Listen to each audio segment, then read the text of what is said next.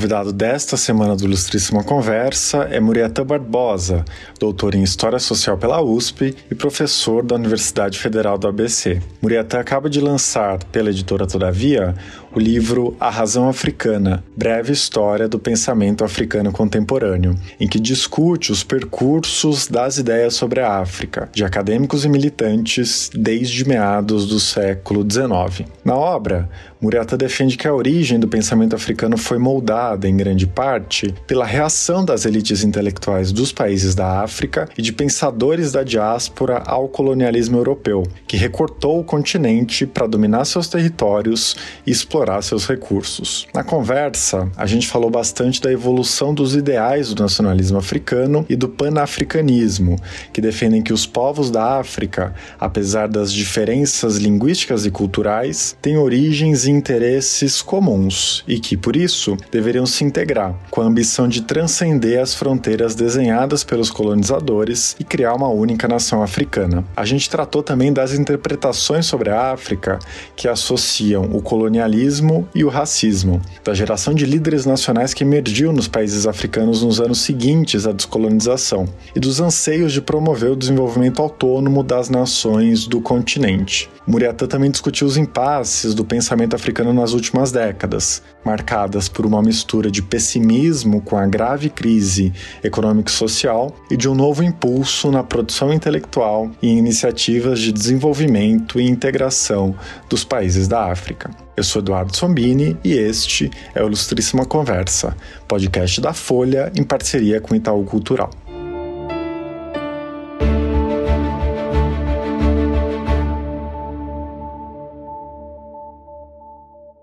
Muriatã, a proposta do livro é apresentar uma síntese da história do pensamento africano contemporâneo. Para começar nossa conversa, você pode nos explicar como você delimitou sua análise, já que essa produção intelectual é extremamente densa e heterogênea? É uma boa, uma boa primeira questão, Edu. Eu tentei fazer uma delimitação, sobretudo pelas referências que os próprios intelectuais africanos e africanas dão.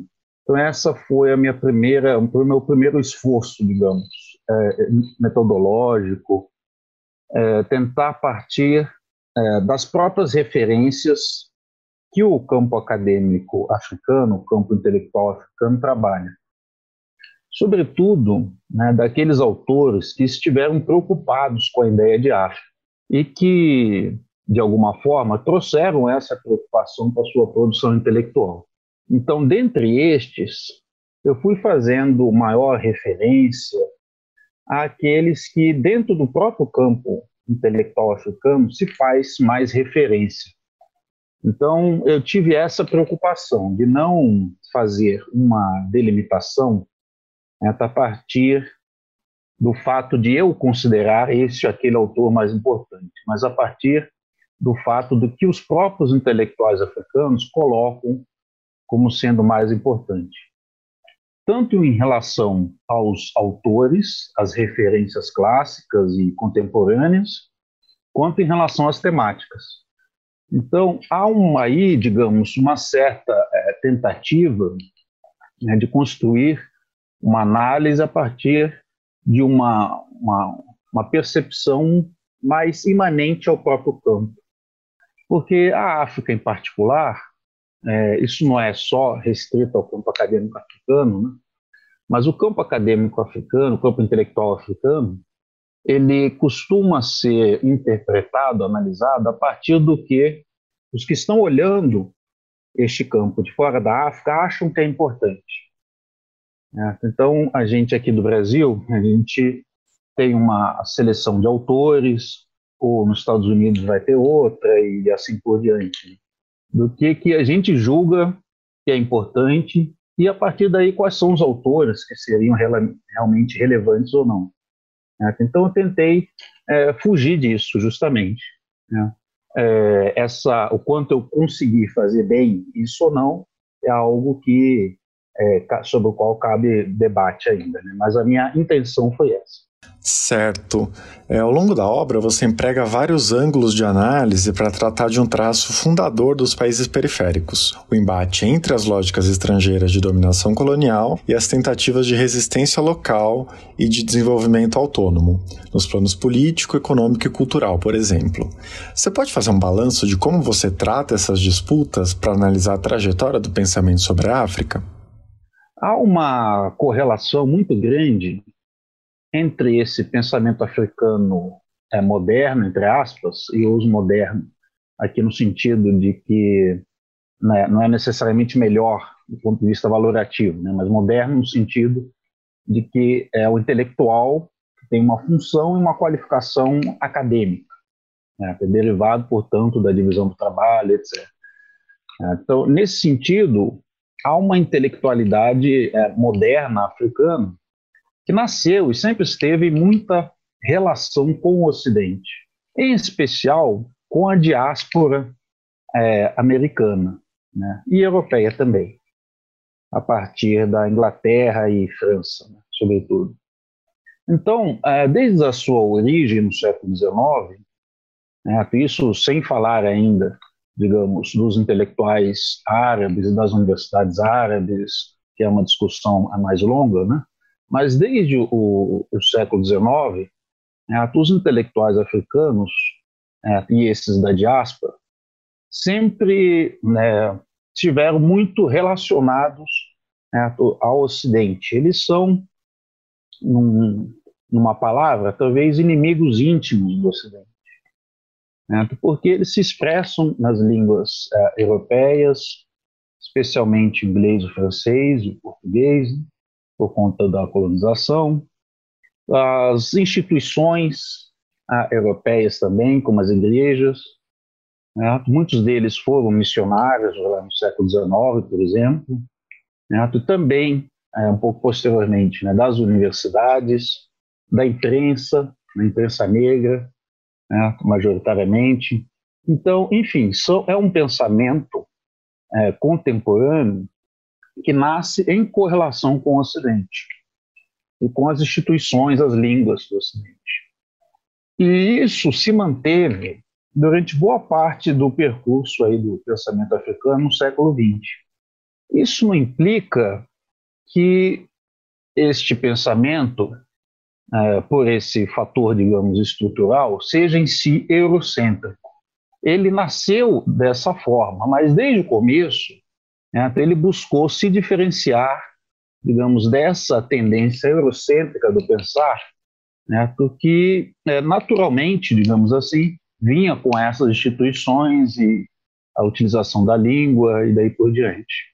Né? Então, boa parte dos intelectuais, eles são, sim, formados e eles tentam é, trazer, tentam fazer com que este aprendizado, este conhecimento seja útil as causas africanas. É, isso tem uma, uma razão de ser histórica que está estruturada no, no próprio colonialismo. Né? É, em muitas regiões coloniais, parte da elite local né, se formava no exterior para fazer a, é, a administração colonial posteriormente. Né? Então, daí veio boa parte dessa intelectualidade africana né, que vai é, posteriormente construir a descolonização.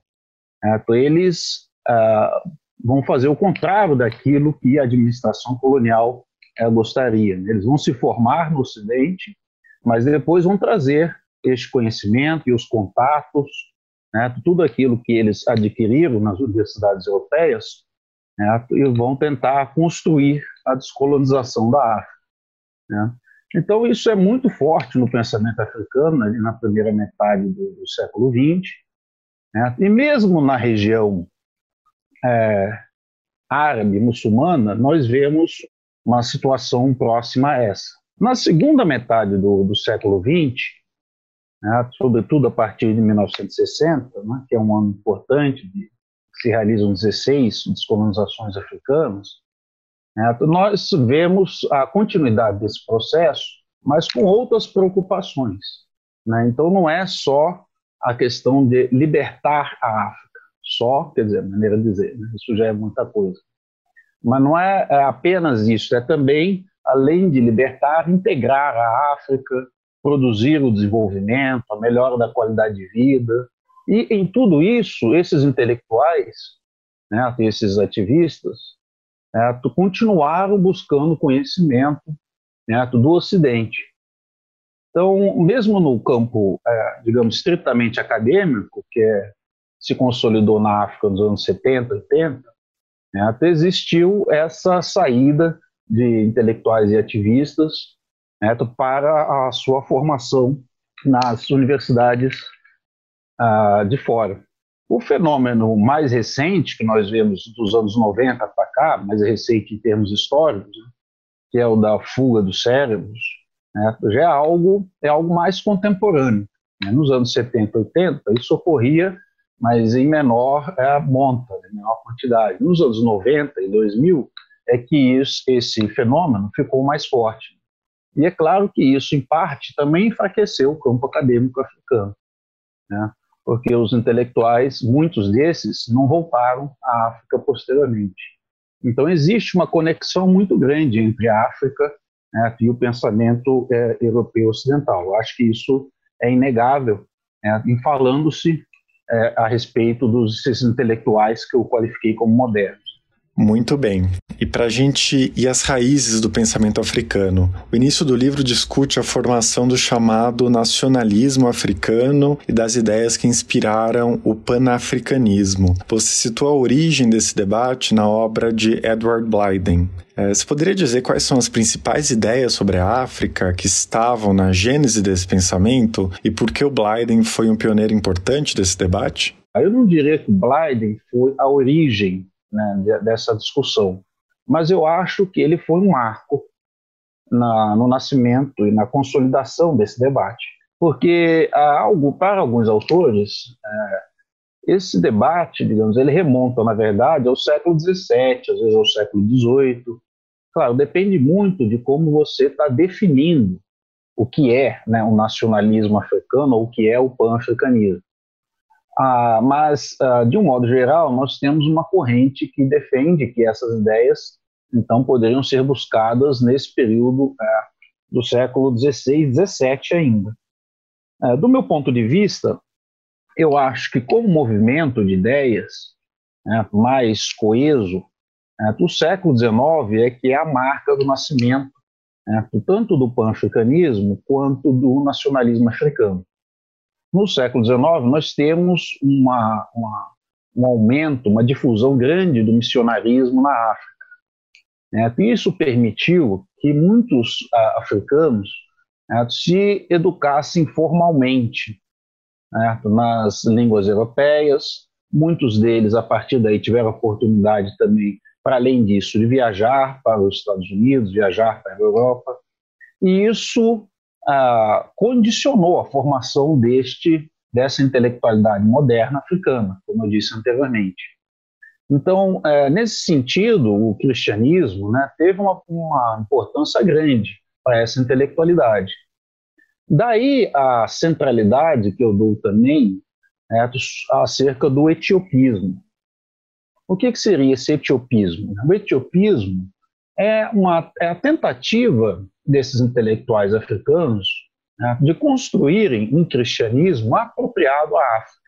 É, muitos deles foram é, especialistas na discussão bíblica, por exemplo, é, de todas as passagens relativas à África, né, e o nome antigo da África, um dos nomes antigos, justamente Etiópia.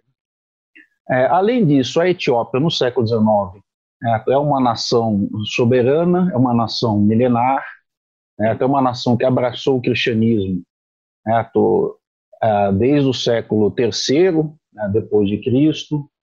Então há uma tradição enorme do cristianismo etíope africano própria, e isso, é, digamos, ganhou muita importância nesse período que estamos falando, né, do século XIX. Então, é, começaram a se, a, a, formar um movimento em prol né, de uma leitura africana né, da Bíblia e do cristianismo. Né. E para esses intelectuais, né, havia sim uma conexão, digamos, racial neste ponto, né, de que a, a África era o lugar né, da raça negra. Né? E deve-se lembrar a importância que se dava no século XIX né, à ideia de raça. Né? E eles estão construindo todo esse argumento né, para combater justamente o racismo científico, que justificou o colonialismo no final do século XIX. Então havia porquê dessa centralidade da raça. Está aqui na América também. A raça teve uma importância muito grande nesse mesmo período, no pós-abolição, né, para justificar, legitimar a subalternização das populações negras no pós-abolição. Né. E muitos desses uh, intelectuais africanos e da diáspora, eles sabiam e conheciam a realidade de vários países americanos, europeus, eles viajavam muito. Né. Você pega um cara como o Marcus Garvey, por exemplo, é, é sabido que o Marcus Garvey viajou por vários países aqui no continente americano, no período da sua infância e juventude ainda, antes de ser o Marcus Garvey do, é, do Harlem, dos anos 20. E muito dessa percepção né, pan-africanista do negro é, deriva do fato de que esses intelectuais eram intelectuais transnacionais, eram intelectuais que estavam na África intelectuais que estavam na Europa ou estavam aqui no continente americano, mas que tiveram a possibilidade de conhecer outros lugares. E em todos os lugares onde eles foram, eles viram que a questão racial era uma questão fundamental para que explicava a subalternização do negro, não só na África, como em outras regiões do mundo. E isso tudo, digamos, essa percepção fortaleceu né, um sentimento de comunidade né, que vai dar origem ao pan-africanismo como movimento político, essa primeira conferência pan-africana é de 1900 ainda, e ao nacionalismo africano também, né, tem especial na África Ocidental e na, em outros, outras regiões, na África do Sul, às vezes Angola também, é, nessas regiões em particular, que tinham maior contato com esse mundo atlântico, né, do Atlântico Negro, como diz o, o Paul Gilroy, é, e nessas regiões vai começar a nascer este nacionalismo africano, né, na defesa de que é, existem características africanas, existem valores civilizatórios africanos que deveriam moldar uma modernidade própria certo? a essa nação África.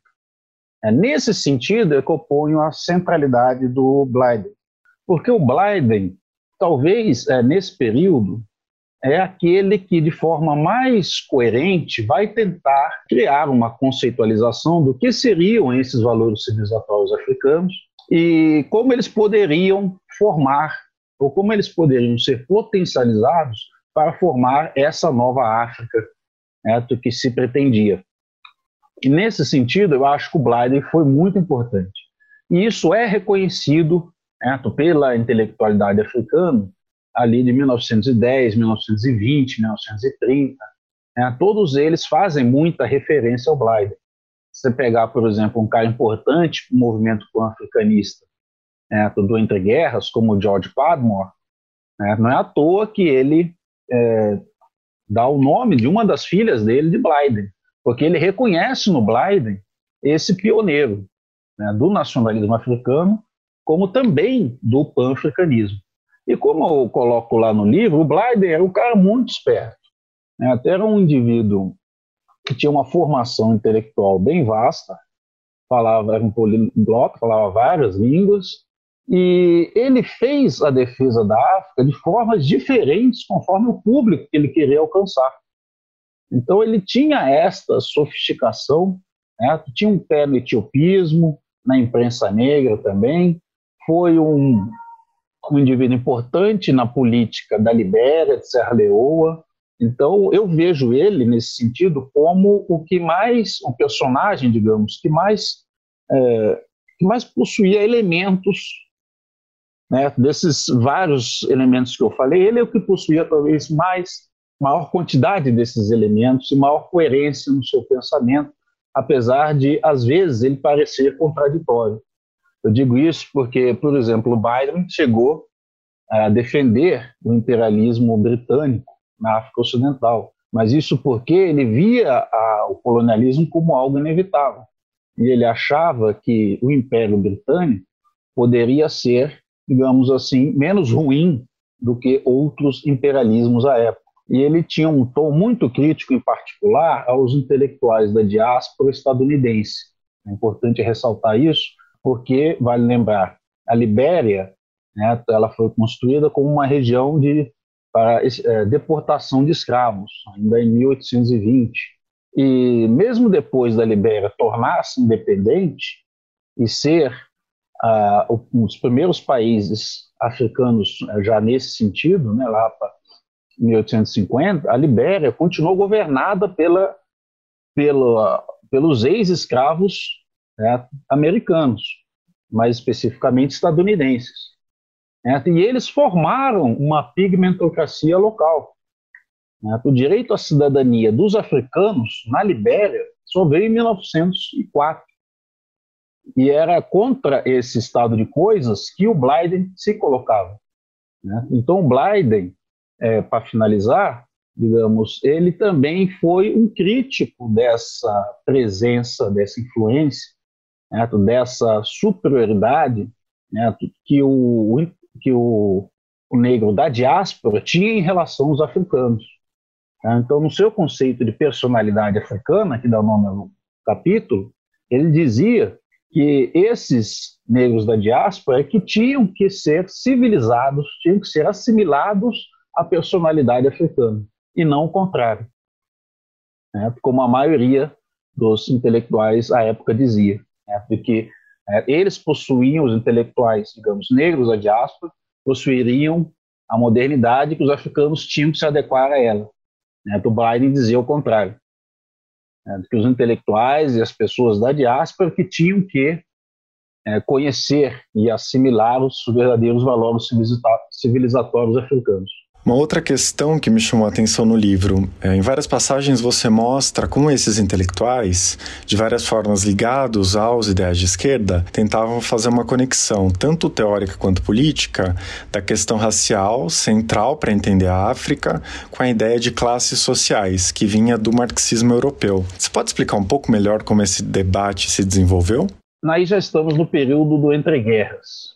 No período do entreguerras, surgiu um pan-africanismo aproximado ao marxismo de esquerda, que tentou promover esse debate racial e o debate da descolonização dentro do marxismo e da internacional comunista. É só no entreguerras e, portanto, depois da Revolução Russa, é, que esse link vai sendo consolidado. Primeiro, pela importância da revolução em si, então existia uma admiração de muitos ativistas e militantes do pan-africanismo de época, dos nacionalismos negros de época, em relação à União Soviética. Além disso, digamos, nós temos a formação da Internacional Comunista. Quando Lenin coloca a questão da autodeterminação como, um, uma, como algo necessário, como algo dentro da Revolução Socialista Mundial, né, o que ele está fazendo é, chamando a, boa, a maior parte dos países africanos e asiáticos, então, certo, para uma luta em conjunto contra o capitalismo e o imperialismo. Né? E isso, obviamente, é, teve resultados práticos também, como a formação de escolas é, marxistas né, dentro da União Soviética para muitos ativistas é, do terceiro mundo à época. Né? Eu penso que é, grande, assim como o Blyde é uma grande figura dessa, dessa passagem do século XIX para o século XX, a grande figura nessa relação, nesse momento, é o George Padmore. O Padmore, ele era muito próximo também do Cyril James, um historiador, aquele historiador famoso da Revolução do Haiti, etc.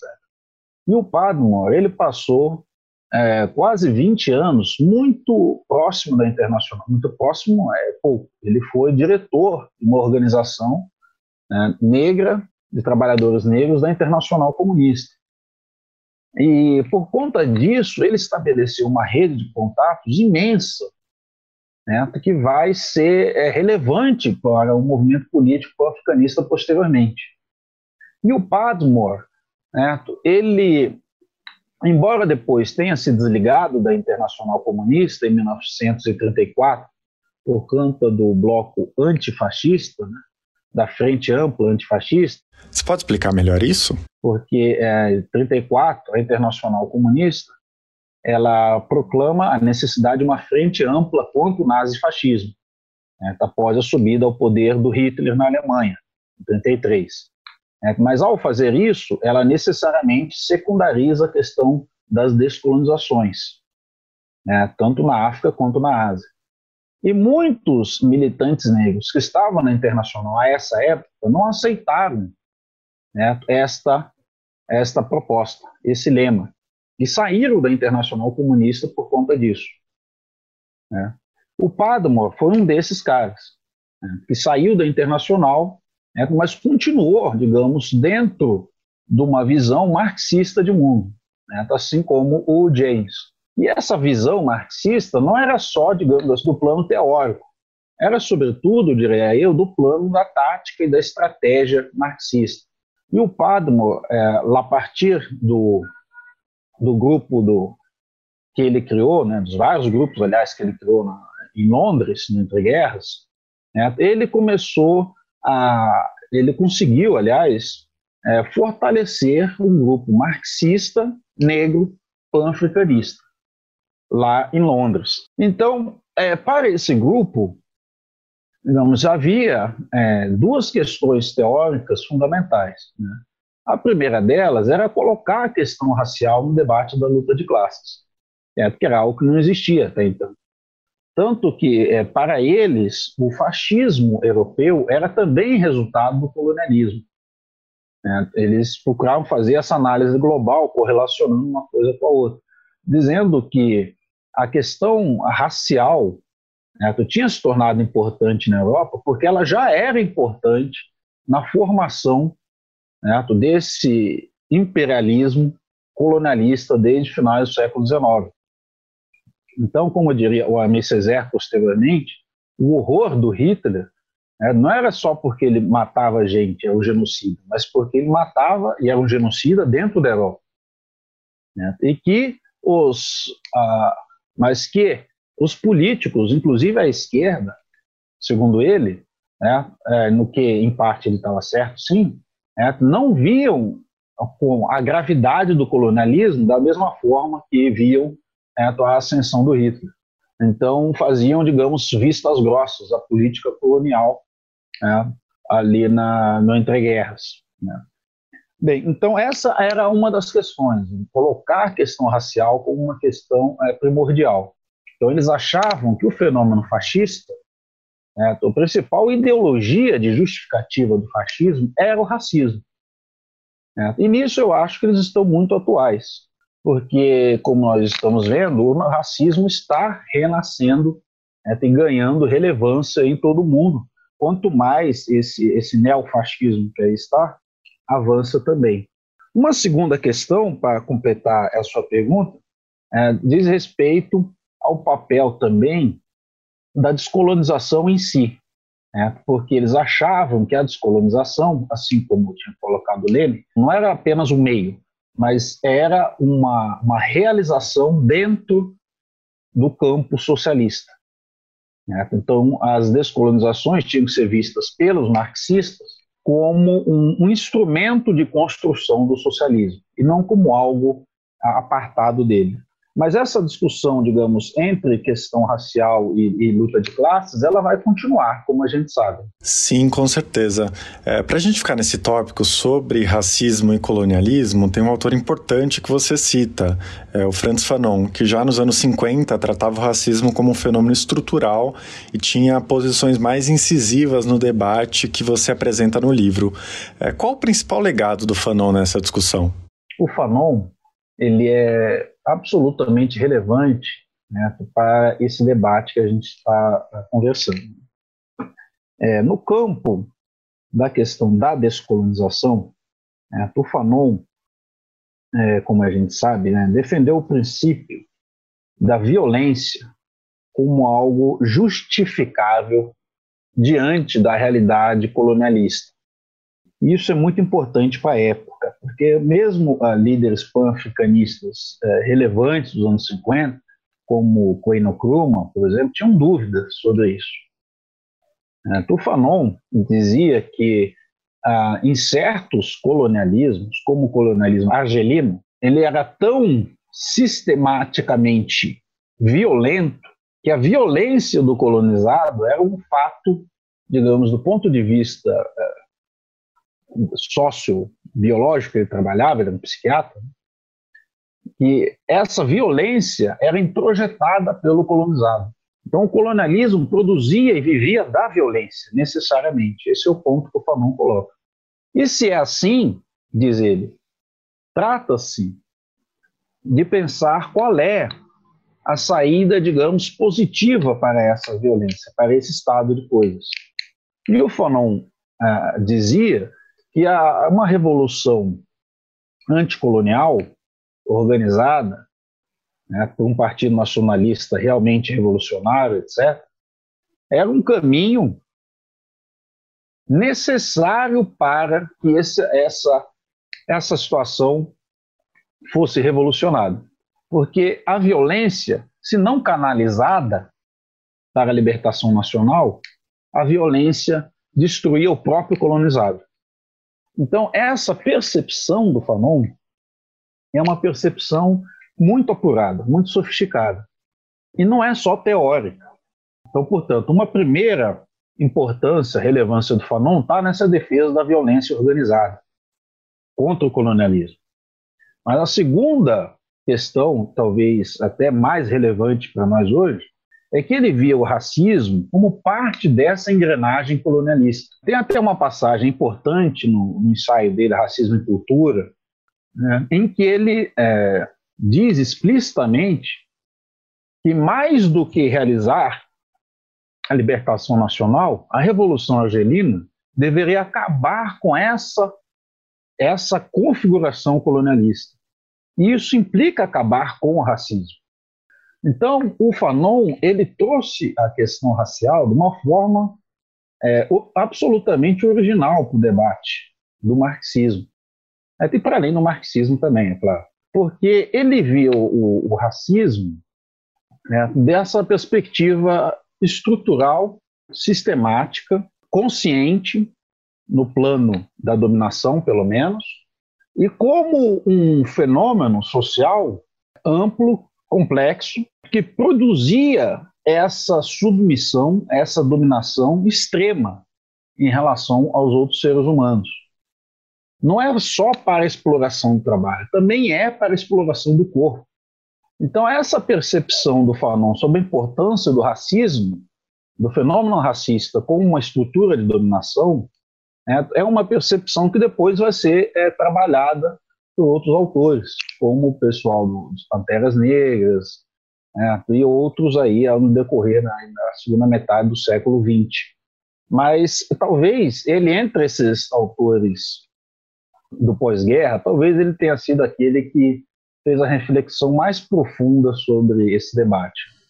Então, seguindo na sua narrativa, você trata das lutas pela independência eh, e pela construção da autonomia nacional no período pós-colonial como temas que dinamizaram o pensamento africano a partir dos anos 50 e ficaram ainda mais pronunciados nos anos 60. É, citando Pepetela, você chama os novos líderes nacionais que emergiram em vários países de geração da utopia. Você pode nos dizer quais foram os principais protagonistas dessa geração e que utopia era essa em que eles apostaram tanto? A geração da utopia, o belo, belo título do livro do, do Pepetela, né? Era isso que vale a pena ler, muito interessante. É, mas a geração da utopia uh, é esse, essa crença de que pela política é, poderia se mudar o mundo e transformar a África né, nessa África que se gostaria de construir. E política que não é no sentido amplo do termo, é no sentido específico mesmo, como participação é, das massas, formação de partidos, daí a, a questão do partido único, que se torna majoritário em boa parte dos países africanos, né, depois da descolonização, né, e da construção, portanto, de um poder nacional. é, da possibilidade do estabelecimento de uma soberania que conseguisse alavancar né, esses países africanos nessa nova ordem mundial que estava se formando à época. É, essa, essa utopia, porque isso é obviamente isso, né, uma utopia, é, ela foi muito forte nos anos 50, 60, eu diria até os 70. A grande figura aí para mim é o Kwame Nkrumah, né, o líder político de Gana, porque o Nkrumah ele fez uma, reflexões muito interessantes sobre essa questão da soberania, né, do poder nacional, do papel da política que estamos falando, e, ao mesmo tempo, trouxe elementos inovadores né, a esse debate. E, veja, não é por acaso né, que o Nkrumah está muito ligado ao Padmo, aquele grupo de Londres que eu falei anteriormente. Né, eles tinham essa questão de pensar né, a tática e a estratégia do que seria o nacionalismo africano, de forma muito forte. E o Nkrumah, ali nos anos 50, né, ele tornou-se o primeiro presidente né, de um país independente na África subsaariana, que é Gana, né, em 1957. A época era independente, ou tinha se tornado independente só a, o Egito, né, com o Nasser. E o Nasser e o não por acaso, né, justamente por isso, porque conquistaram a independência né, anteriormente, o Nasser e o Nkrumah né, vão ser os líderes ali africanos dos anos 50 e 60, que vão tentar não só refletir, mas praticar né, essa, essa realização né, da política africana, da utopia, de uma forma mais, mais forte e consolidada.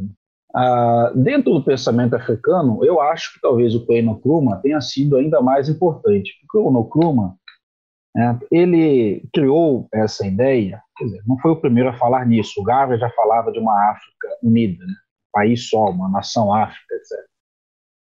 Mas o Nkrumah, ele tornou esse pan-africanismo que viria é, da construção da unidade africana né, como tema central né, da sua luta política.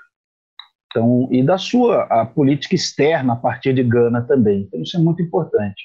Ele formou vários uh, congressos pan-africanistas na época e tentou, de fato, é, transformar o pan-africanismo nessa utopia concreta, que era construir uma nação África. Essa nação África, obviamente, seria uma nação federalizada, né? mas seria uma nação que, com todo o seu potencial, aí sim poderia, segundo ele, enfrentar né, os, os países, as, as ex-metrópoles e o neocolonialismo. Esse é um termo importante também para a época. O Nkrumah ajudou também a trabalhar essa ideia né, do neocolonialismo. Para ele, o neocolonialismo seria né, a, a dominação, a continuação da dominação colonial por outros termos. Então não há mais a dominação colonial no estilo antigo, mas há uma dominação semicolonial que continua, né, como continua na maior parte do mundo até hoje, que se estabeleceria pela dominação né, econômica, militar, política e cultural né, do centro capitalista sobre o resto do mundo. E o Nkrumah achava que esse neocolonialismo seria especialmente é, forte na África, porque a África é, era uma região ainda muito pobre e em que os países né, teriam, seriam, teriam sido, digamos, é, balcanizados, teriam sido inventados pelo colonialismo e que, segundo ele, por conta disso, os países africanos, por serem ainda muito pobres, pequenos, etc., com parcos recursos, né, então eles nunca teriam as condições necessárias para enfrentar né, o imperialismo, o neocolonialismo. Então ele achava que a União Africana né, era, o, era, a única possibilidade real da África né, dar um salto para tornar-se né, uma nação é, soberana e garantir a melhoria de vida dos seus povos e daí por diante. Então esse esse pressuposto do Nkrumah foi muito forte, muita gente acreditou nele ali no final dos anos 50 e início dos anos 60. Mas também houve claras divergências. Né? isso eu conto com detalhe lá no livro, Certo? Mas a Organização da Unidade Africana, que nasce em 1963, apesar dela, é, em tese, é, ser essa organização continental que o Nkrumah queria, ela de fato foi muito menos também do que isso, porque ela, é, digamos, uh, ela largou esse ideal da unidade né, em prol das soberanias nacionais né, dos vários países africanos. Essa organização da unidade africana foi importante na luta contra o colonialismo, mas não no sentido da integração africana, né, como queria lá o Koinokumo. Então, eu diria que para esse período ele é a, a grande figura. Seu livro tem também uma parte sobre a ascensão da economia política no pensamento africano. Para a gente se encaminhar para o final, eu queria retomar uma passagem em que você discute a derrocada das propostas desenvolvimentistas na África e a instalação de uma atmosfera de afropessimismo, em um período nos anos 70 e 80 em que a crise econômica e social se agravou e a epidemia da AIDS tornou tudo muito mais dramático nesses países. É, pensando nesse contexto de uma forma mais panorâmica, como você enxerga o cenário das propostas de integração africana e as perspectivas desse pensamento sobre o continente nas últimas décadas? Esse, essa pergunta se refere muito ao terceiro capítulo aí da obra, né, que é o capítulo mais extenso e talvez o mais complexo, né, porque vem deste debate ainda dos anos 70, da economia política do desenvolvimento, né, até anos recentes, até o período atual. Eu acho que em vários pontos a história mostrou que o Nkrumah estava certo. Eu acho que após a crise do, dos anos 70, que vai até fins ali do no século 20, né? Depois tem uma questão do renascimento africano, etc. Mas uh, durante boa parte ali, do final dos anos 70 até é, fim dos anos 90, né, nós temos a comprovação de, desse fato né, de que, em última instância, o Nkrumah estava certo. Porque, tão logo essa crise econômica se instaurou, os países africanos ficaram à deriva.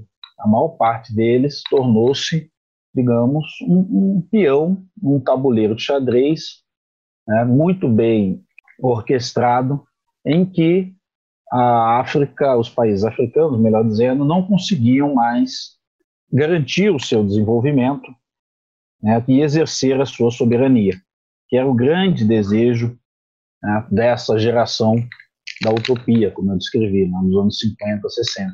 Daí a questão do afropessimismo. Isso é importante de fazer referência, porque a África, isso é pouco sabido do público brasileiro em geral, ela não teve números ruins de crescimento econômico no pós-guerra. Aliás, nessa época, que é a época da, da expansão econômica mundial, a África do ponto de vista do desenvolvimento como crescimento, ela foi razoavelmente bem. Né? Ela tinha taxas médias de 5%, 6%, nos países, obviamente, que já eram descolonizados. E, então, isso deu uma legitimidade né, aos estados africanos também, né, do que eles estavam fazendo. Agora, quando a crise econômica mundial começa a se consolidar, no final dos anos 70, com isso a crise né, da exportação de commodities, países africanos, a crise da dívida, etc., etc., isso tudo deixou evidente que essa fórmula da economia do desenvolvimento tinha fracassado. Né? E isso é, também possibilitou, né, deixou mais evidente é, a crítica que se deveria fazer, inclusive a, essa, a economia política clássica ali dos anos 60 e 70, né, que tentou legitimar e construir essa política de desenvolvimento dentro das fronteiras herdadas pelo colonialismo, sem dar a propulsão, sem potencializar esse princípio da unidade africana, como queria o Nkrumah e outros. Então, eu acho que isso ficou mais ou menos evidente para elites, para as elites africanas e para a intelectualidade africana conforme o tempo passava. Né? E daí nós temos aí a formação né, da União Africana em 2002 muito movida pelo fim do apartheid também, é claro, mas a União Africana ela também é o resultado de uma dessa percepção das elites africanas e dos intelectuais africanos em geral, né, de que era preciso reforçar essa, essa, essa projeção continental da África para resolver ou tentar, no mínimo, é, equalizar esses problemas africanos que, digamos, tomaram conta do continente, né, por conta do neoliberalismo, da expansão da AIS, tudo isso da época, digamos, mais trágica né, da África contemporânea, que é ali entre os anos 80 e 90. Agora, é, evidentemente, aí também tem a contribuição das ciências sociais, como coloco lá no livro, porque é, pensar o desenvolvimento né, de 2000 para cá é pensar uma espécie de autodesenvolvimento. E pensar um autodesenvolvimento que, de fato, consiga melhorar a qualidade de vida das pessoas. Não pensar apenas as questões estruturais do desenvolvimento, né, mas pensar o desenvolvimento a partir das pessoas.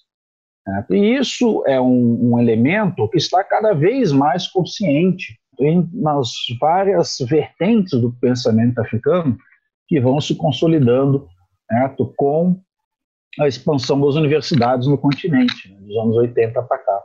Então, boa parte do nacionalismo africano, né, que saiu dos anos 50 e 60 consagrado, ele sai, evidentemente, muito criticado nesse período mais recente, de 2000 para cá, mas é porque é, ele tentou, é, nas suas fronteiras, fazer algo muito difícil, né? De conseguir promover uma política de desenvolvimento de qualidade é, de vida é, em sociedades em fronteiras é, criadas pelo colonialismo. Isso é muito difícil de ser realizado. Agora, não é por acaso que a África, que consegue hoje em dia é, garantir boa parte da sua soberania ainda, né, e de promover projetos de desenvolvimento, muitos deles em cooperação com a China, etc. A África, que ainda consegue manter a sua soberania, boa parte desta África ainda é derivada dos partidos que vieram da descolonização. E isso é algo que se deve levar em conta. Evidentemente, esse nacionalismo de, africano de hoje não tem a força que tinha né, nos anos 50 e 60. Mas é um nacionalismo ainda importante para garantir é, uma soberania africana mínima, né, diante dos interesses externos, que continuam muito fortes na África. Então, a região toda da África Austral não é à toa que ela é, digamos, talvez a mais importante é, de defesa desta soberania e de construção da União Africana, porque boa parte dos países da África é, austral só conseguiu a sua independência no final dos anos 70, anos 80. Então existe ainda um fluxo do, da defesa da nacionalidade, dos partidos que vieram da descolonização, que garante essa soberania nacional. E isso, com o apoio da China, digamos, cria um, um arcabouço aí, né, de político né, que aumenta a margem de manobra dos países africanos. Ótimo, Murieta. Conversa tá boa, mas infelizmente a gente precisa encerrar. Parabéns pelo livro e obrigado pela sua participação. Ah, uma pena. Passou rápido e agradeço as suas perguntas e coloco à disposição e espero ter criado um, um, um interesse maior pela obra.